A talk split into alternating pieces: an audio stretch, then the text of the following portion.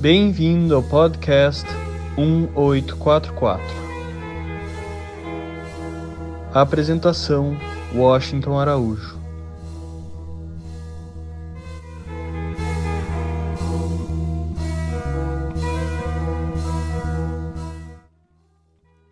Hoje iremos abordar uma vida única, uma vida singular de uma mulher extraordinária. Que todos nós aprendemos a amar e com quem temos uma imensa e impagável dívida de gratidão. Nós vamos hoje jogar um pouco de luz para termos mais conhecimento sobre a vida de Leonora Stirling Armstrong. E comecemos ouvindo esse artigo que ela escreveu pessoalmente para a edição do Boletim Barrai do Brasil em abril de 1979 escreveu Dona Leonora.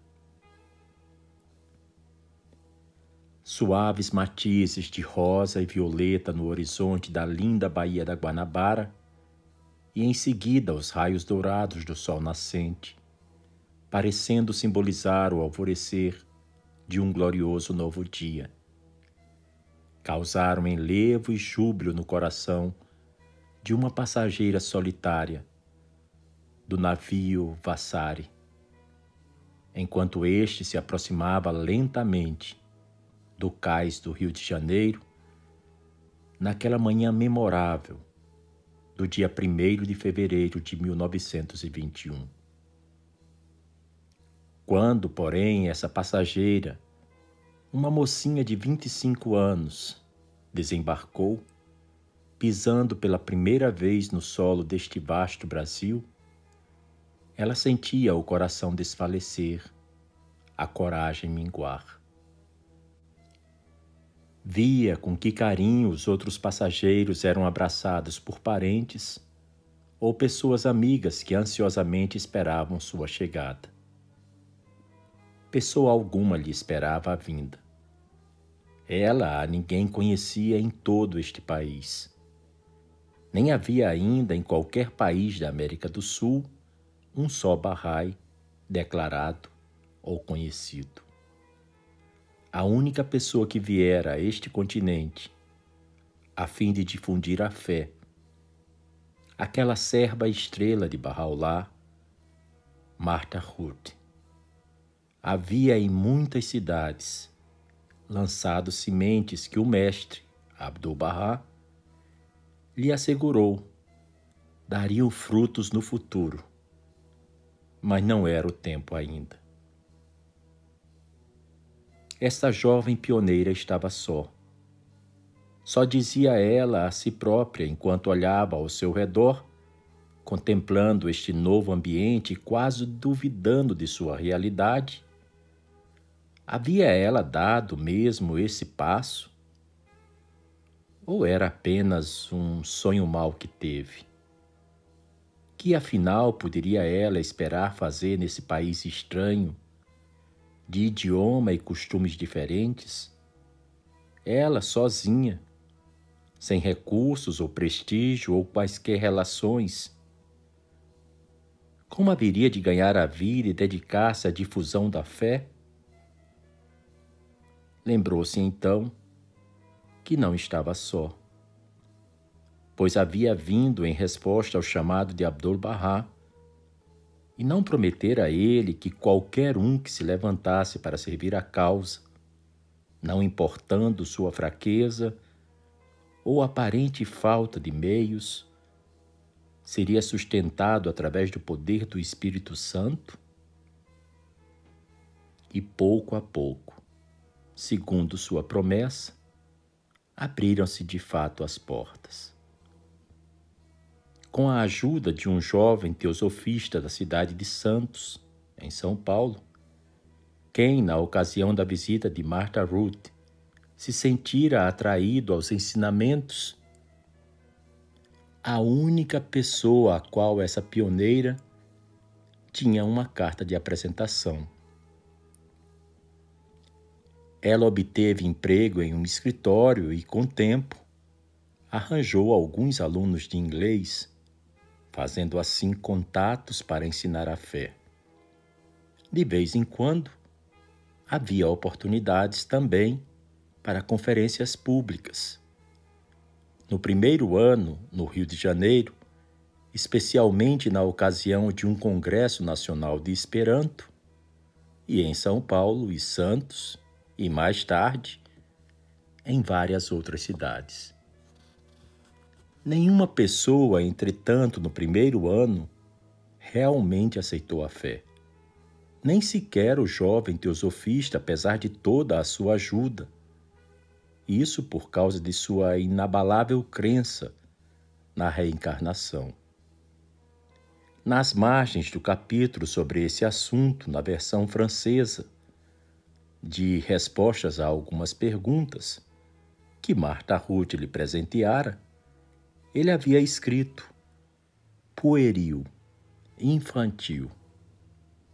Ele simpatizava com os princípios barrais, com o ideal da paz, com o objetivo de estabelecer a unidade mundial, mas de Bahá'u'lláh, como manifestante de Deus neste dia, ou de Abdul-Bahá, como centro de seu convênio e o único e infalível intérprete de suas palavras.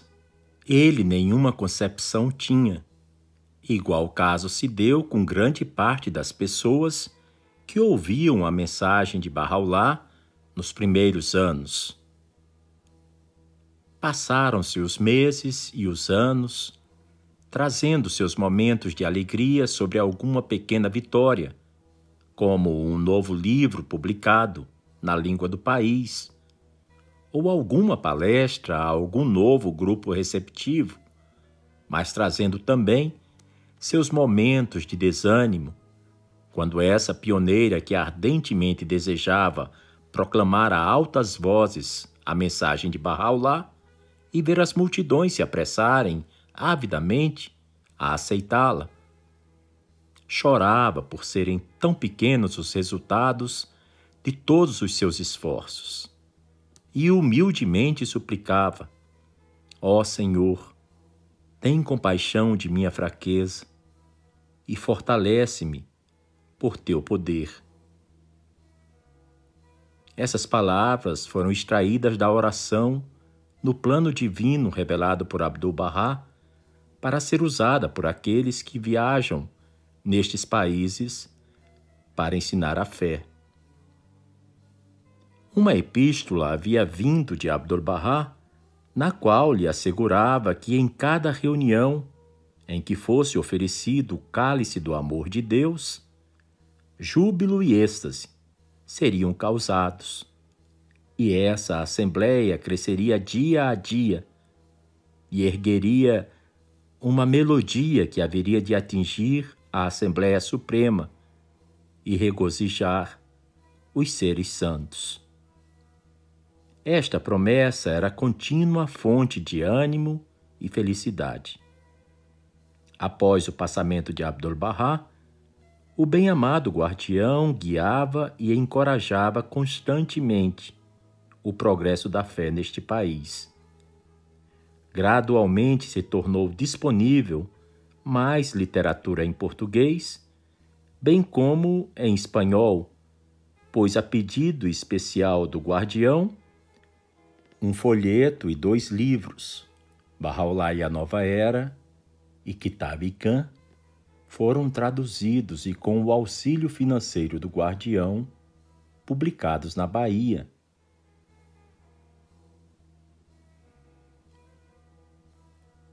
E de lá enviados aos países sul-americanos, cujo idioma era o espanhol. Como predisse Shoghi Effendi, a Bahia era destinada a ser como um farol iluminando todas estas regiões. E no decorrer dos anos, pioneiros começaram a vir da Pérsia e da América do Norte, pioneiros devotados e abnegados, levando a tocha da fé a toda parte deste grande país, apressando o cumprimento da profecia de Abdul-Bahá, de que nosso número viria a crescer dia a dia e se ergueria uma melodia que causaria regozijo à Assembleia Suprema. Foi assim que Dona Leonora concluiu o seu artigo para o Boletim Barrai do Brasil daquele distante abril de 1979.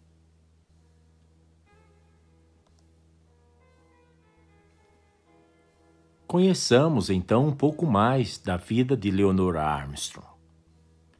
Ela nasceu no dia 23 de junho de 1895 na cidade de Hudson, em Nova York, e veio a falecer na cidade de Salvador, na Bahia, no dia 17 de outubro de 1980. Ela viveu 85 anos e foi, como já vimos, a primeira Bahá'í a residir na América do Sul e, em particular, no Brasil. A sua história tão marcante começou naquela manhã do dia 1 de fevereiro de 1921 e nós estamos há poucas semanas e um ano faltando para celebrarmos o centenário da chegada de Leonora Armstrong no cais da Praça Mauá, na cidade do Rio de Janeiro. E isso acontecerá no dia 1 de fevereiro de 2021. Ela desembarcou do navio SS Vassari. Já sabemos que ninguém estava lá a esperando no porto e nem havia uma só pessoa conhecida nesse até então estranho e desconhecido país. A tarefa dela era difundir a fé que de tão amada lhe fora capaz de arrebatá-la fazendo-a vir com uma coragem indômita para um país tão longínquo, tão distante, de um idioma tão diferente e costumes ainda mais diferentes. Ela veio sozinha. Era mulher. Estava solteira numa época em que as mulheres não tinham, nem de longe, um décimo dos direitos que têm hoje. Ela não tinha nenhum parente aqui na América do Sul e nenhum conhecido. Numa região do mundo tida por muitos como uma região muito carente e atrasada e sem recursos de qualquer espécie. Mas ela veio. E qual era o currículo da jovem de 25 anos chamada Leonora? Ela era formada em pedagogia, era uma professora com formação em letras pela Universidade de Cornell, dos Estados Unidos. E tinha especialização em latim e também em estudos da língua alemã, do espanhol, do esperanto e, óbvio, além de profundo conhecimento de sua língua materna, o inglês. Leonora obtivera graduação em literatura, astronomia, botânica, física e química.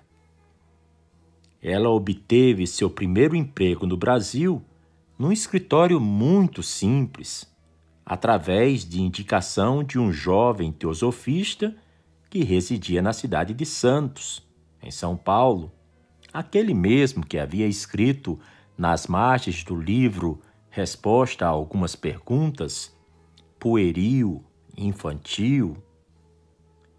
Mais tarde, Leonora começou a dar aulas particulares de inglês e dessa forma ela começava a ter contatos, pessoas a quem pudesse ensinar a fé Bahá'í. De vez em quando surgia a oportunidade para que ela participasse como palestrante de conferências nacionais.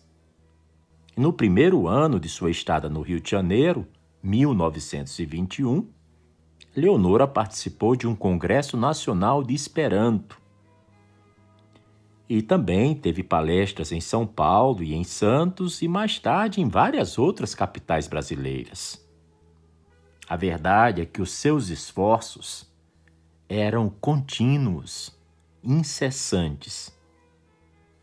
Sua fé a fortalecia e dava-lhe a certeza de estar servindo a uma causa de abrangência mundial decorrente do poder transformador da criatura humana.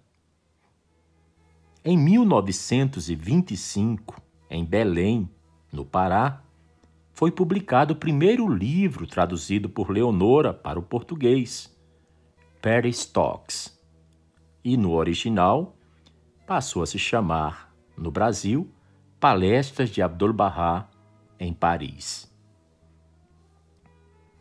Nos primeiros anos no Brasil, Leonora escolheu Salvador, na Bahia, como sua residência, viajando de lá várias vezes tanto para Belém quanto para Manaus. Os teosofistas e os esperantistas sempre lhe davam o maior apoio possível.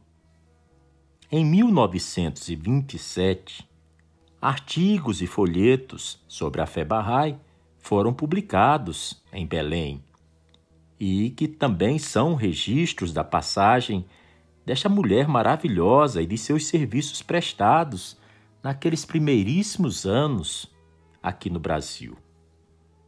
Leonora estava constantemente viajando, percorrendo várias cidades do Brasil e frequentemente ia ao Rio de Janeiro. Ela discursava em grandes conferências, em reuniões importantes, em escolas públicas, em prisões e a todo instante prestava assistência aos doentes, aos pobres, aos necessitados. Leonora percorreu de ponta a ponta não só o Brasil, como também toda a América Latina. Em 1927, ela foi a primeira Bahá'í a visitar e a palestrar sobre a fé Bahá'í na Colômbia, na Venezuela, em Coração, em Trinidad, em Barbados, no Haiti, na Guiana Inglesa, na Guiana Holandesa. Leonora, além de oradora, educadora e tradutora, era também assistente social, tendo mantido inclusive um orfanato em Salvador, na Bahia, entre os anos de 1928 e 1930, para crianças carentes. Ela residiu por quatro meses em Fortaleza, a capital do Ceará. Naquela ocasião em que lá morou, irrompeu uma epidemia de cólera e tifo, e lhe foi então possível oferecer seus serviços, levando remédios, alimentos e roupas para muitos doentes. Segundo suas próprias palavras, consistiu em uma experiência emocionante visitá-los em suas casas e tentar provar-lhes, por meio de ações, que a fé Bahá'í visa a unidade da humanidade. Lá em Fortaleza, não somente os pobres lhes foram receptivos, mas o serviço com eles ajudaram-na a preparar o caminho para que algumas pessoas ricas recebessem a mensagem. Pois quando surgia uma oportunidade para dar uma conferência Bahá'í no clube mais elegante da cidade, lá estava ela, Leonora. E, indubitavelmente, contava com um bom público, cujo interesse havia sido despertado ao ouvir sobre seus serviços como a enfermeira dos pobres, que foi como ela ficou conhecida no Ceará. Como tradutora do inglês, sua língua materna, para o espanhol e para o português, Leonora nos legou belíssimas e inumeráveis traduções. Ainda na década de sua chegada ao Brasil, ela decidiu viajar para a Espanha com o objetivo de fazer um curso na Universidade de Madrid para aperfeiçoar o seu espanhol. Leonora era assim, perfeccionista ao extremo. Não se contentava com pouco e estava sempre procurando se aprimorar para melhor servir. E foi então que em 1930 ela embarcou no navio francês, parando em vários portos no oeste da África e depois chegando em Barcelona. Em cada oportunidade, ela palestrava sobre a fé Bahá'í. De Barcelona, ela seguiu para Madrid, onde seus esforços foram capazes de formar o primeiro grupo Bahá'í espanhol. Ainda naquele mesmo ano, estando na Europa, ela fez peregrinação aos lugares sagrados no Centro Mundial da Fé Bahá'í, em Haifa, Israel. Em Salvador, no ano de 1940, decorridos 19 anos de seu trabalho dedicado de ensino, de traduções e da realização de serviços sociais, foi que Leonora teve a alegria de ver formada oficialmente a primeira instituição Bahá'í no Brasil, e foi a Assembleia Espiritual Local dos Barrais de Salvador. Ela própria era um dos nove membros, junto com os primeiros que abraçaram a causa Bahá'í naquela cidade. Em seguida, foi formada no Rio de Janeiro a segunda Assembleia Espiritual Local do Brasil e, em 1946, a terceira, agora na capital de São Paulo. Em 1961, Leonora teve a grande alegria de ver estabelecida a primeira Assembleia Espiritual Nacional dos Barrais do Brasil. Em 1941, Leonora casou-se com um inglês de nome Harold Armstrong, que ela tinha conhecido alguns anos atrás. Ele foi o seu grande apoio, tornando possível que ela realizasse seus meritórios serviços à causa a qual ela havia dedicado inteiramente sua vida, e isso inclui todo o seu tempo e todas as suas energias. Leonora e seu marido residiram em vários lugares no Brasil e, por não terem filhos, adotaram e criaram algumas crianças, proporcionando-lhes a educação necessária.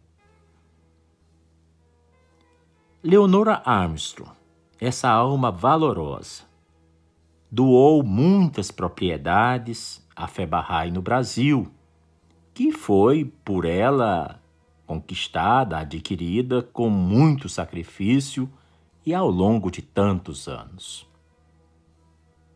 Em 1973, Leonora Armstrong foi designada conselheira continental pela Casa Universal de Justiça, que é o corpo máximo da administração Bahá'í em todo o mundo. O Brasil e o mundo pareciam ser pequenos para esta alma desprendida chamada Leonora, e o nome Leonora significa luz e foi justamente isto que ela veio propagar aqui.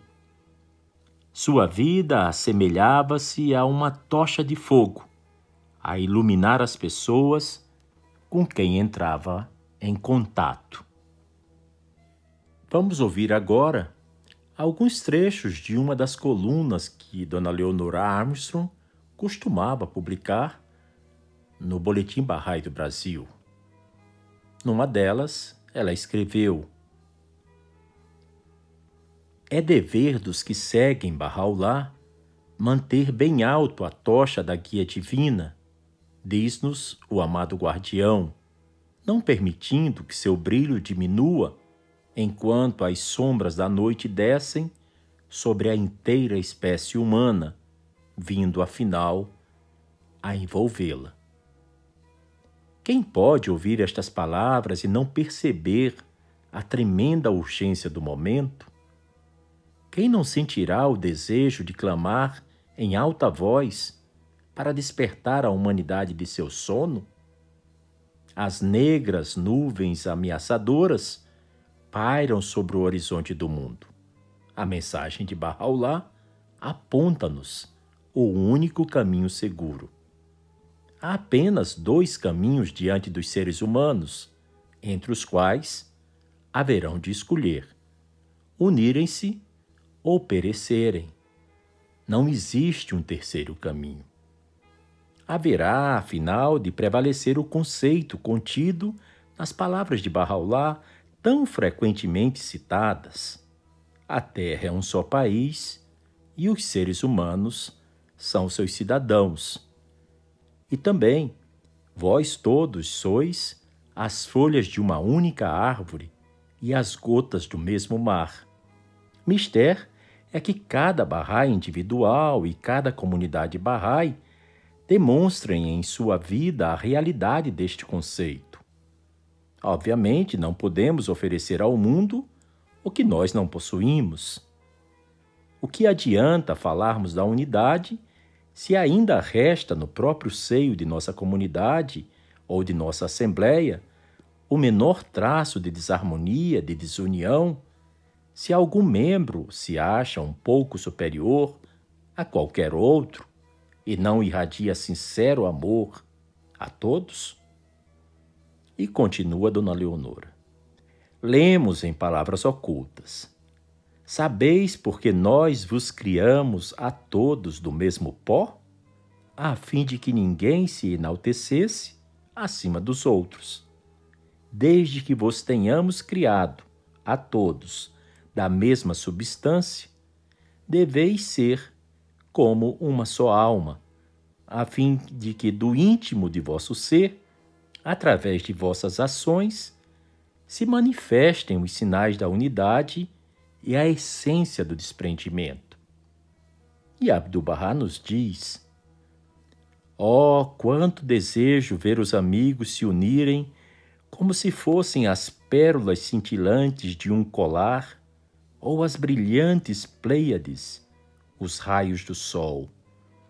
Ah, estou esperando, esperando ouvir as boas novas de que os amigos personifiquem a sinceridade e lealdade, o amor e a amizade, que manifestem a unidade e concórdia.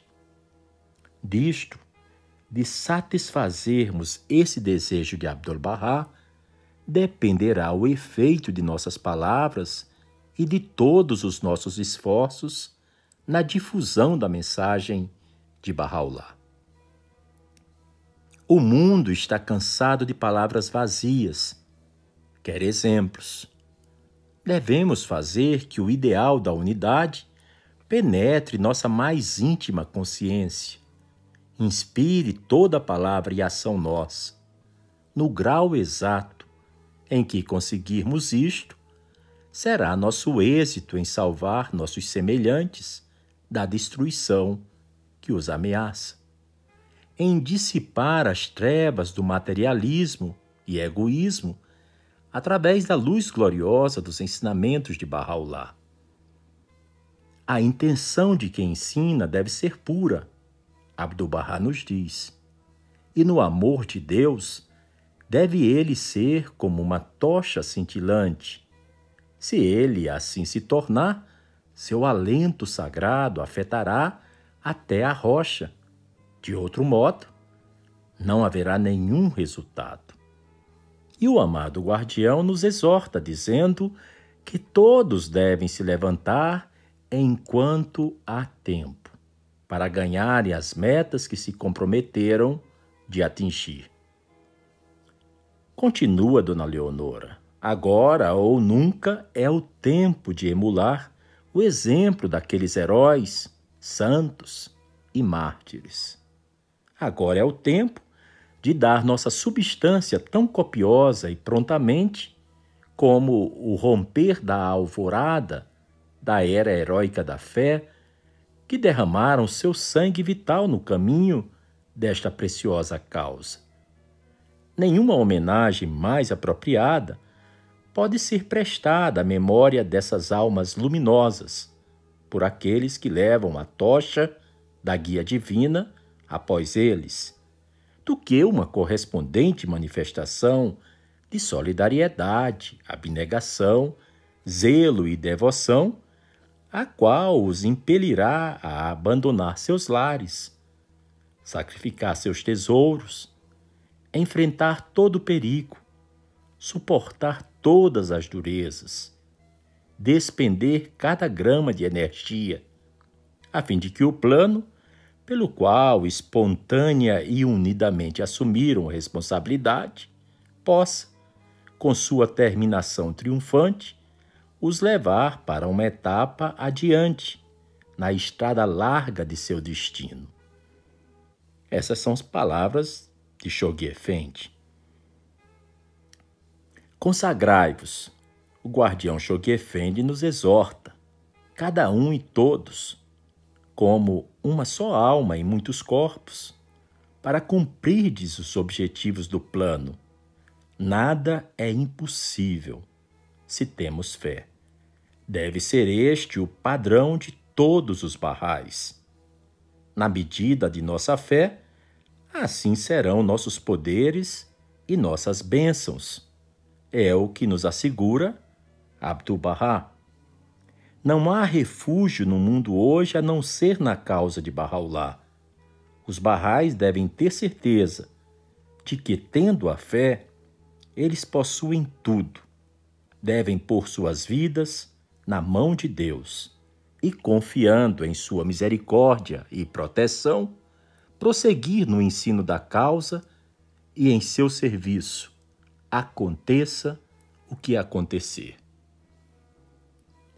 Que usemos a súplica contida em uma das orações de Barraulá.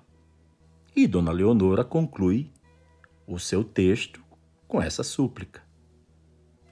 Ajuda tu teus servos, ó meu Deus, a servirem a tua causa Dá-lhes de beber daquilo que lhes vivifique os corações em teu reino, para que nada os impeça de se lembrarem de ti e te louvarem as virtudes, para que deixem seus lares em teu nome e chamem a ti todas as multidões.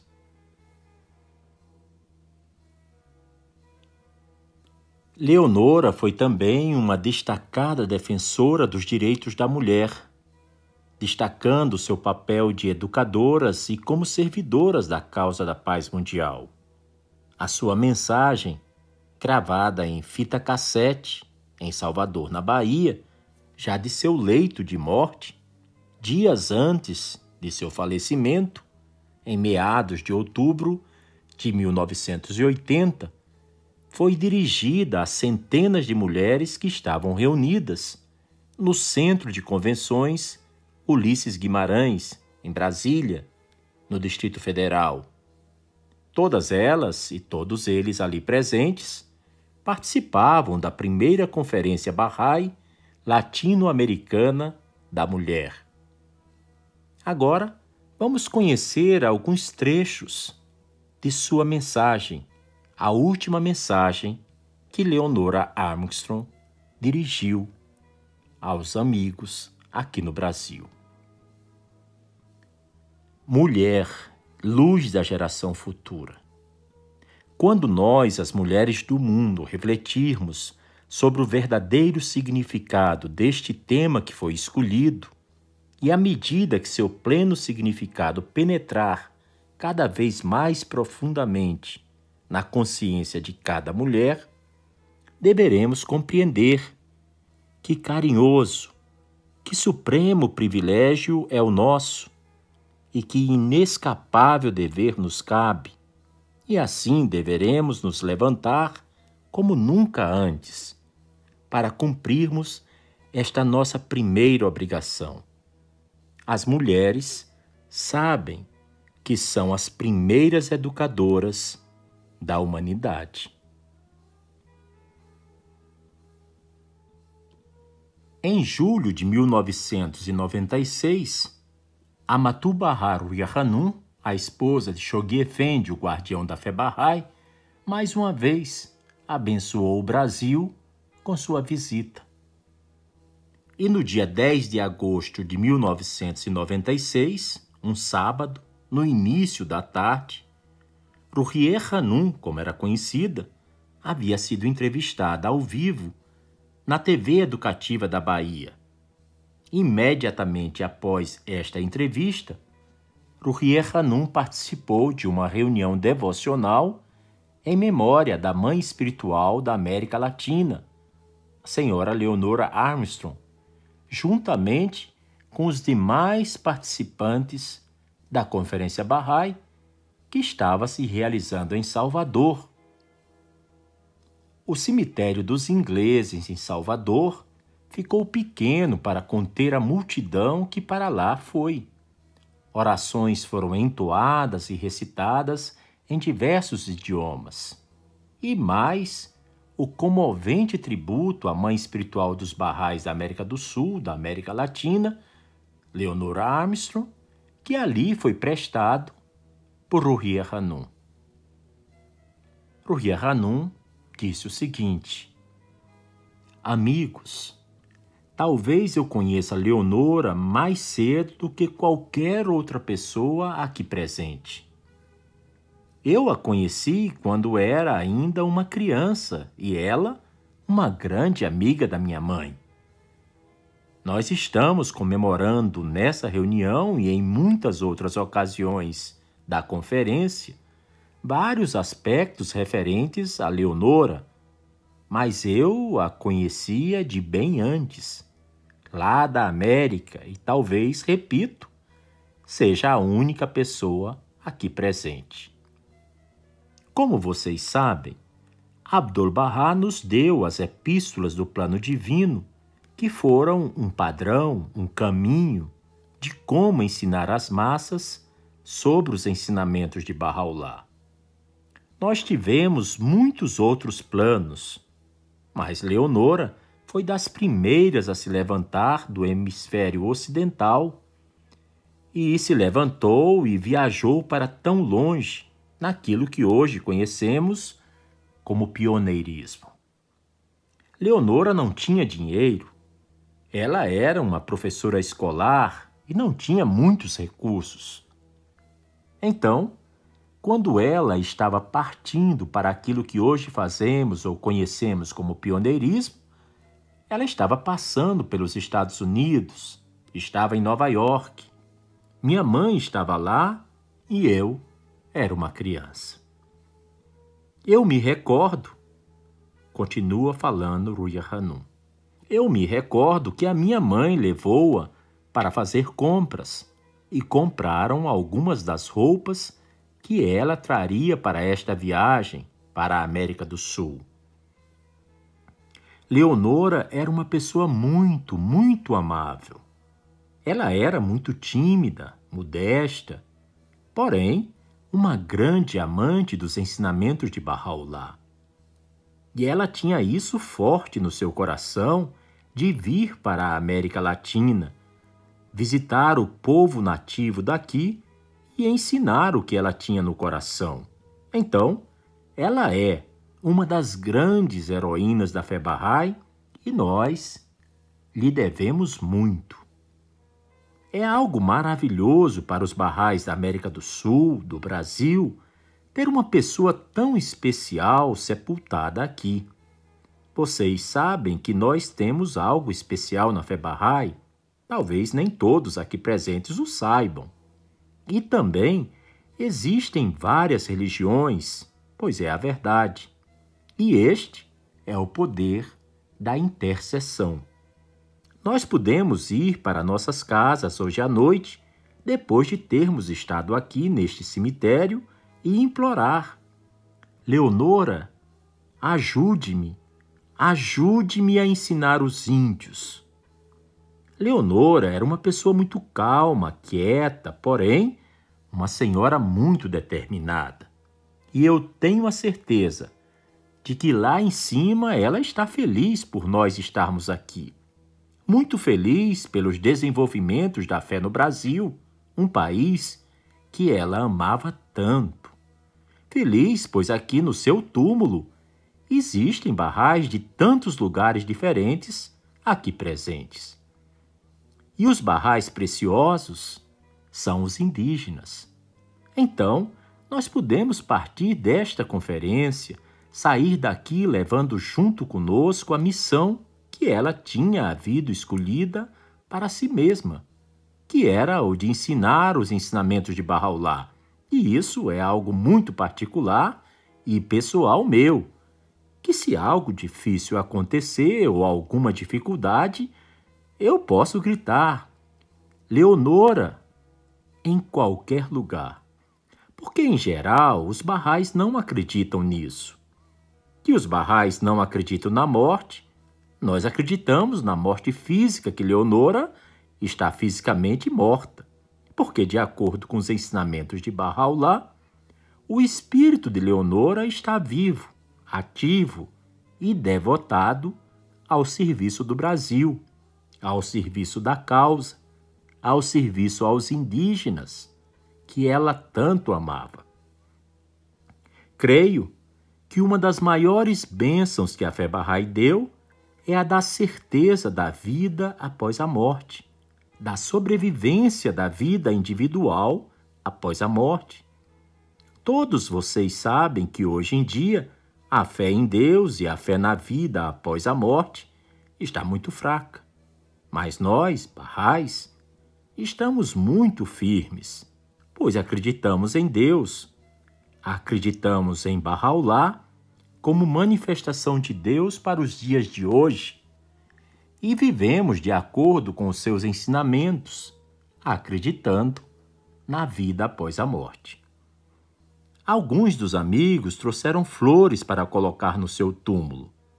Mas a flor que podemos colocar, cada um de nós, em seu túmulo, é realmente sairmos dessa reunião e ensinarmos a fé de Bahá'u'lláh. E eu quero que as crianças saibam, alguns jovens que se encontram aqui, que eles podem ensinar a fé da mesma forma que os adultos.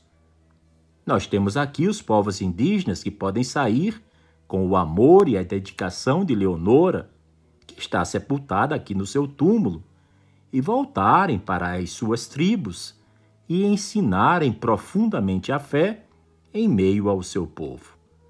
Tenho certeza de que esta é uma ocasião que nós não haveremos de esquecer. Falo isso em meu nome da minha companheira Violeta Narctiavani, da minha prima Mary Walker, de estarmos hoje, particularmente, presentes neste dia. Essas foram palavras de Ruia Hanum ao lado do túmulo de Leonora Armstrong, no cemitério dos ingleses, em Salvador, na Bahia, no dia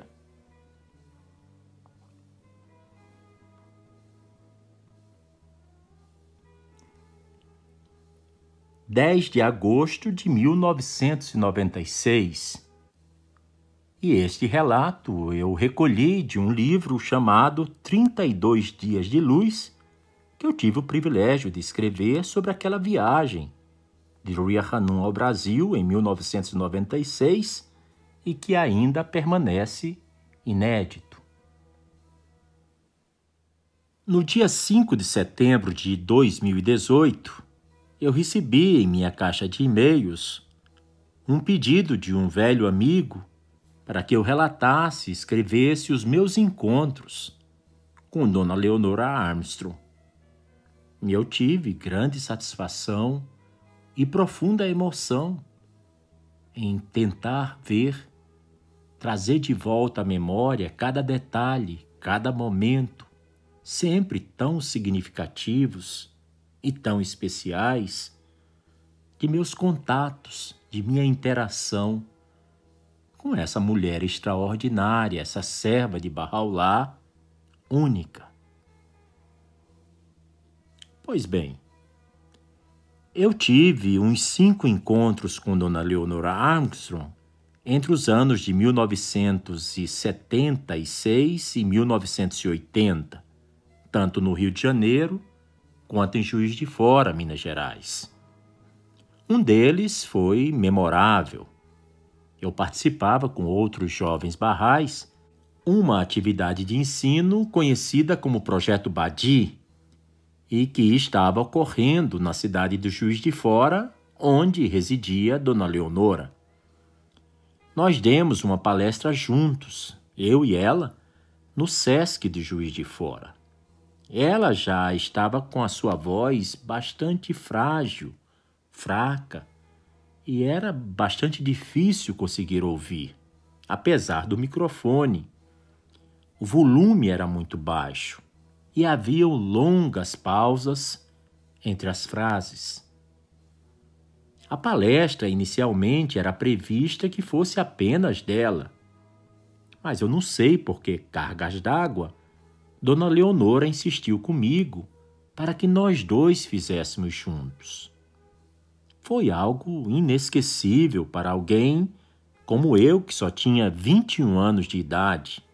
E eu tentava explicar a Dona Leonora que eu me sentia bem desconfortável, afinal de contas era a palestra dela e ela era Dona Leonora. Mas ela não quis saber. Ela disse: Você vai fazer a palestra comigo.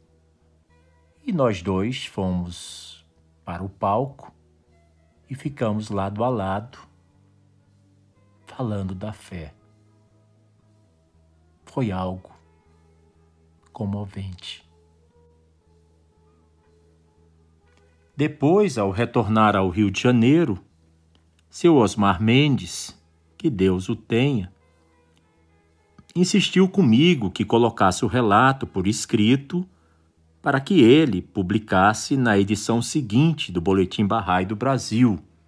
Seu Osmar, à época, era o secretário da Assembleia Nacional dos Barrais do Brasil. Mas dessa viagem a Juiz de Fora aconteceu algo muito inusitado. E foi a missão que eu recebi, particularmente, de Dona Leonora Armstrong. Querido Tom, há algum tempo tenho relutado em enviar os originais de um livro, God Passes By, que traduzi para o Osmar no Rio de Janeiro. Esse livro do amado guardião Shoghi Effendi me consumiu muitos anos de trabalho e agora, finalmente, a tradução ficou pronta. Eu temia que os originais fossem extraviados se eu os mandasse pelos correios. Mas agora decidi pedir que você aceitasse levá-lo em mãos. Assim eu fico muito mais tranquila e o Osmar repassa para a editora Barrai consultar sobre sua publicação. É o livro God Passes By. Confesso que fiquei um bocado comovido e suei frio com o tamanho da responsabilidade. God Passes By é essa monumental obra que no Brasil recebeu o título de A Presença de Deus e que relata o primeiro centenário da história da fé Bahá'í, de maio de 1844, maio de 1944. E quem escreveu foi simplesmente Shoghi Effendi, o guardião da fé Bahá'í.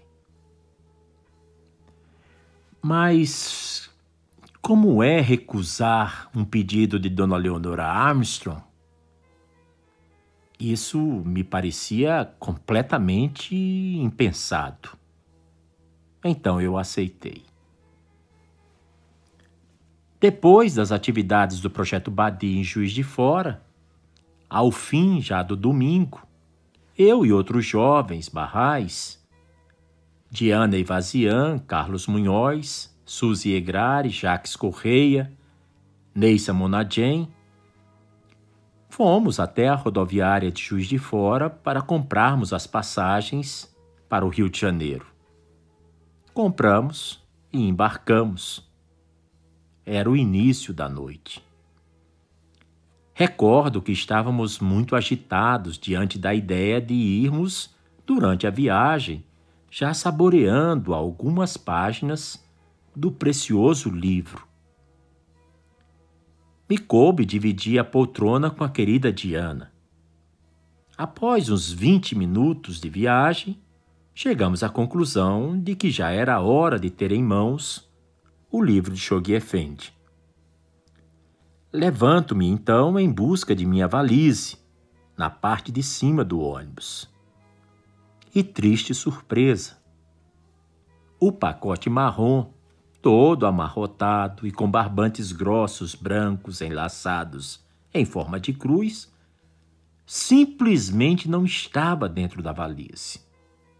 Bateu o pânico.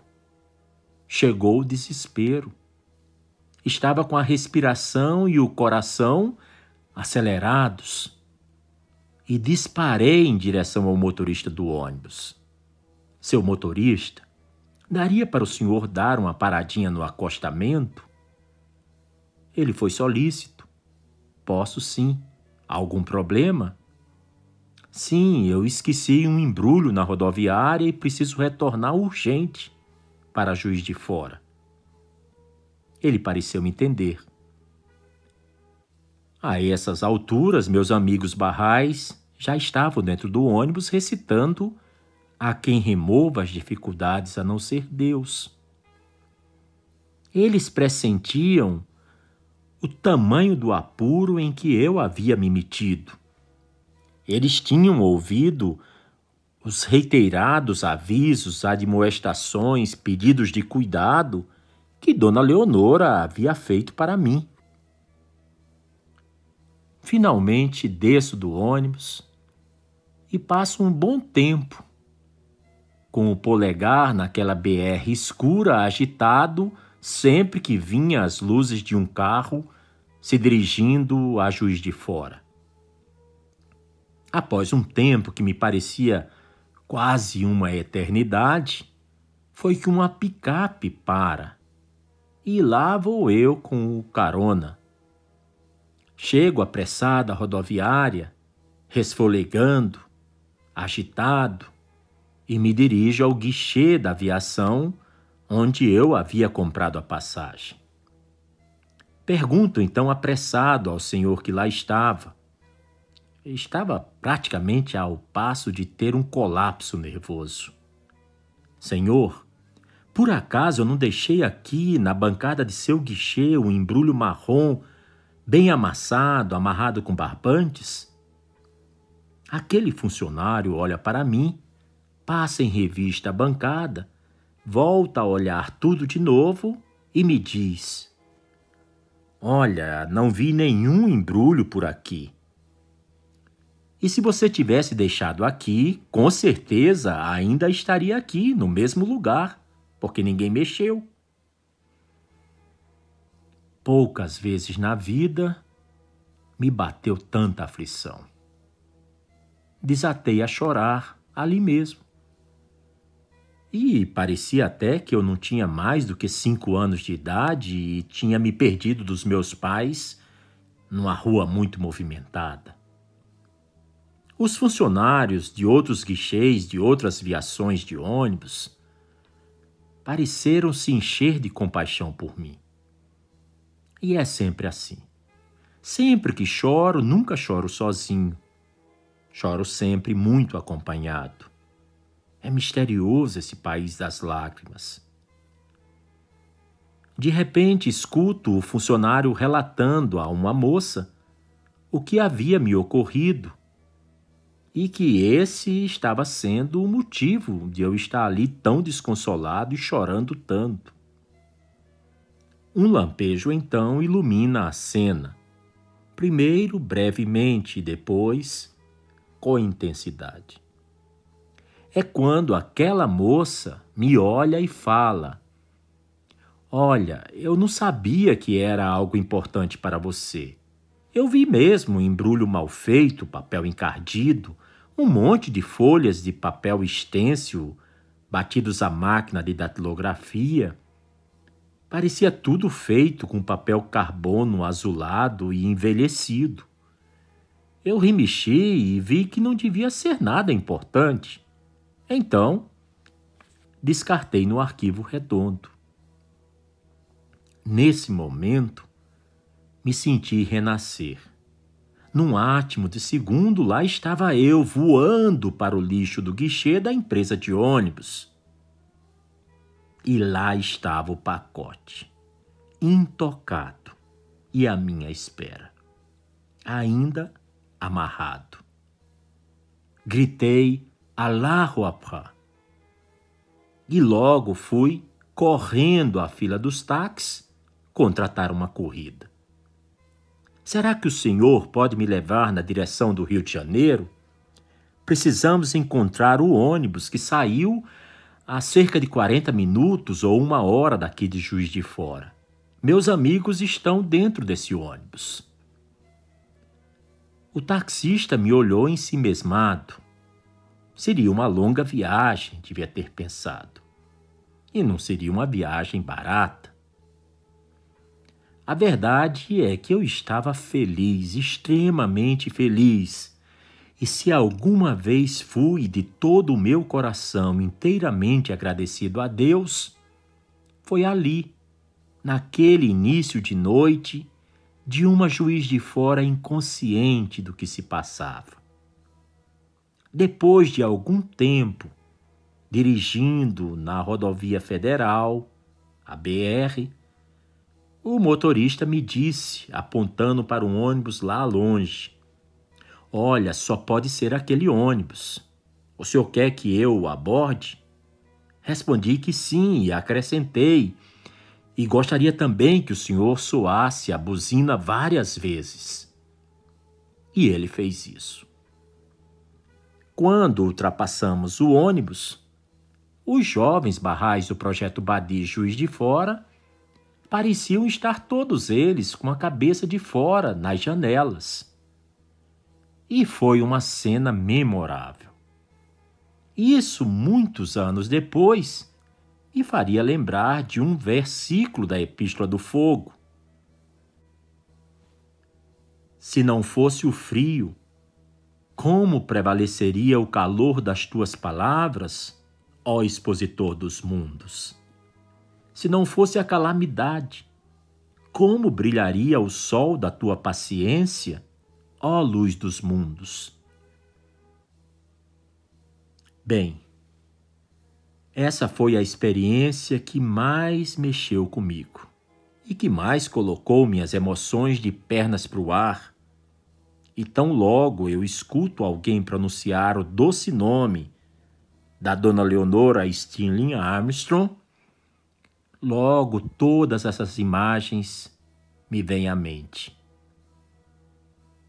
Eu nunca tive coragem suficiente para contar a Dona Leonora o que me havia acontecido no cumprimento da missão que ela, com tanto cuidado, me havia confiado. Mas eu intuo que ela já sabia de tudo isso, e muito antes que tudo viesse a acontecer. Dentro do ônibus não havia mais clima algum para mexer no conteúdo precioso que o embrulho resguardava. Dois anos depois, integrando a diretoria da editora Barrai do Brasil, me debrucei sobre as provas tipográficas da casa impressora Borsoi.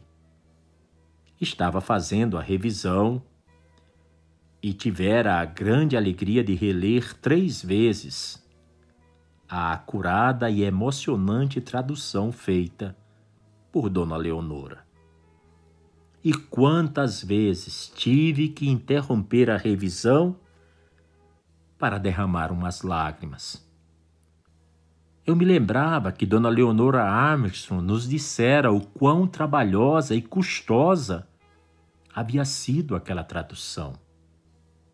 Ela dizia: Nos anos de 1960, recebi um pedido da editora Barrai do Brasil para selecionar uma pequena porção do livro God Passes By, para que logo o público brasileiro pudesse ter acesso àquele monumental texto do amado guardião. Mas como me era difícil fazer uma seleção. Tudo era tão importante, tão significativo, tão comovedor. Num dia eu escolhia partes de um capítulo, no outro retirava os antes escolhidos e os substituía por outra seleção. E era uma tarefa impossível. E o pedido era claro. Só temos condições de publicar tantas páginas por enquanto. Dona Leonora, quando eu lhe perguntei quantos anos ela passara fazendo aquela tradução em particular, e se nesse espaço de tempo já teria ela feito traduções de outros livros sagrados da fé, como os Seleções dos Escritos do os Seleções dos Escritos de Bahá'u'lláh, para a Conferência Internacional de Ensino da Bahia, em janeiro de 1977, sua resposta foi tão assertiva que é como se estivesse com ela agora, aqui na minha frente, a me dizer: é que esse foi um pedido do amado guardião. Ele me havia pedido que fizesse isso muitos anos antes de seu passamento, em 4 de novembro de 1957. Então decidi ir traduzindo em pequenas porções queria estar sempre me sentindo agradecida a Deus por estar cumprindo com o desejo expresso daquele que era a nossa pérola inestimável. Daí que demorei mesmo. E não havia pressa, pois os amigos da editora Barrai haviam comentado que, devido à extensão da obra, a publicação do livro A Presença de Deus equivaleria em custos financeiros a publicação de diversos outros livros ao mesmo tempo, pois todos eram finos, com poucas páginas.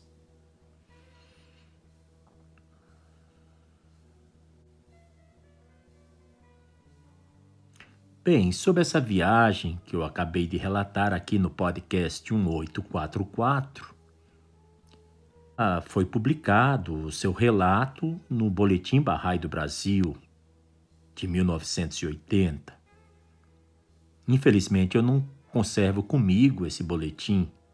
Na época, tudo era impresso em papel.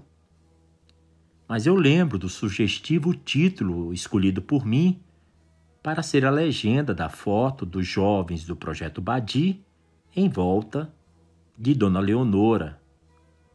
E era esta. Branca de Neve e os Sete Anões.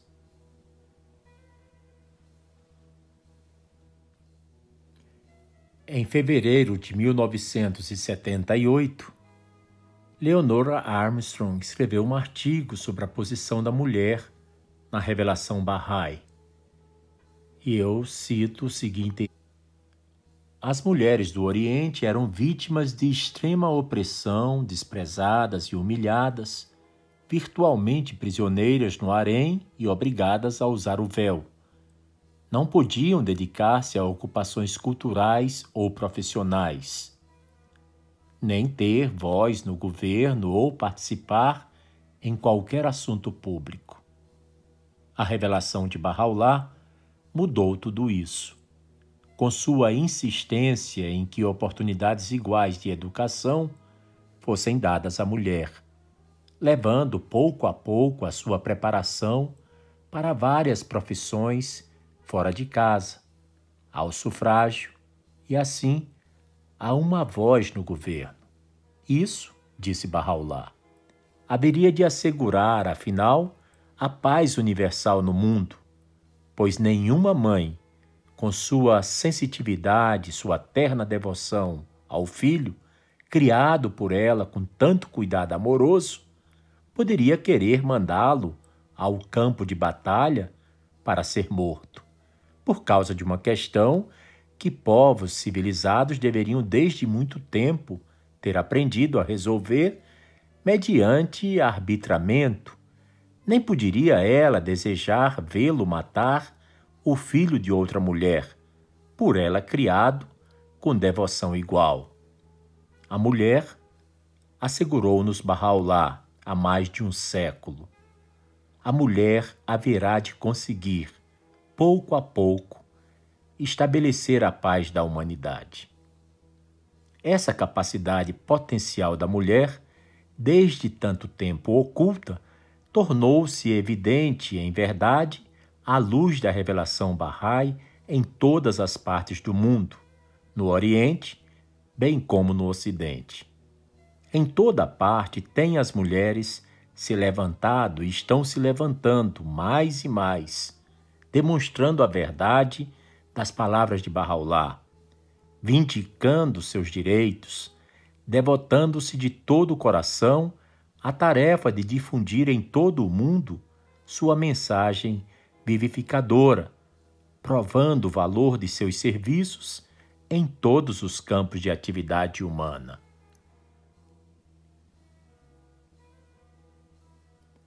Em julho de 1980, enquanto Sérgio Rezende Couto residia em uma casa simples na periferia de Salvador, em um bairro vizinho, a sede regional Barrai do Nordeste, em São Cristóvão, Sérgio e Anne Couto ofereceram-se para receber e cuidar, em sua própria residência, de Dona Leonora Stirling Armstrong já considerada desde que ela atendera ao chamado de Abdu'l-Bahá em suas epístolas do plano divino, como a mãe espiritual dos barrais do Brasil e da América Latina.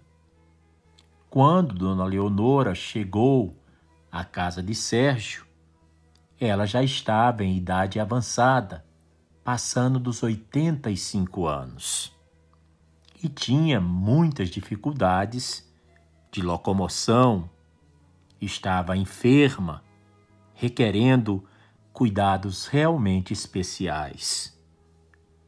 Durante três meses, Sérgio Rezende Couto e Anne cuidaram pessoalmente dessa ilustre e bem-amada hóspede até o dia do seu passamento, em 17 de outubro de 1980. Em 23 de abril daquele ano, eu destaco o seguinte trecho, a seguinte afirmação de Sérgio em uma carta dirigida a mim, onde dizia: Dona Leonora está melhor do que nós, imersa em um mar de tribulações, dores e radiância. A verdade é que Sérgio Rezende Couto sempre amou Leonora Armstrong e amou de forma apaixonada, generosa e sem reservas. Sérgio foi realmente um filho atencioso, cuidadoso e amoroso para com sua mãe. Isso eu vi ele desdobrava-se em vários. Por aquele amor incontido, cuidando para que aquela vela não se esvaísse, sem receber todo o seu amor, o amor e a gratidão de milhares de barrais do Brasil, Sérgio não dormia e não se alimentava. Ele era o enfermeiro e o padioleiro de Barraulá. E fica aqui essa sentida e humilde homenagem a esse servo de Barraulá que sempre dedicou um amor oceânico para o bem-estar de Dona Leonora.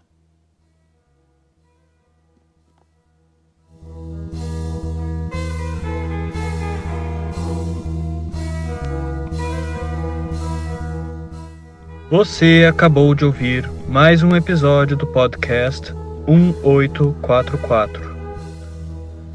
Agradecemos sua audiência e lhe convidamos para ouvir nosso próximo episódio semanal. Apresentação e comentários: Washington Araújo. Trilha musical composta por Ian Garbinato.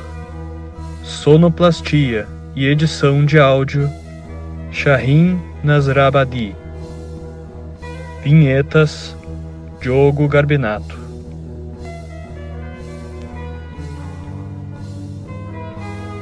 Contatos com a produção para comentários e sugestão de temas podem ser feitos através do e-mail podcast1844 gmail.com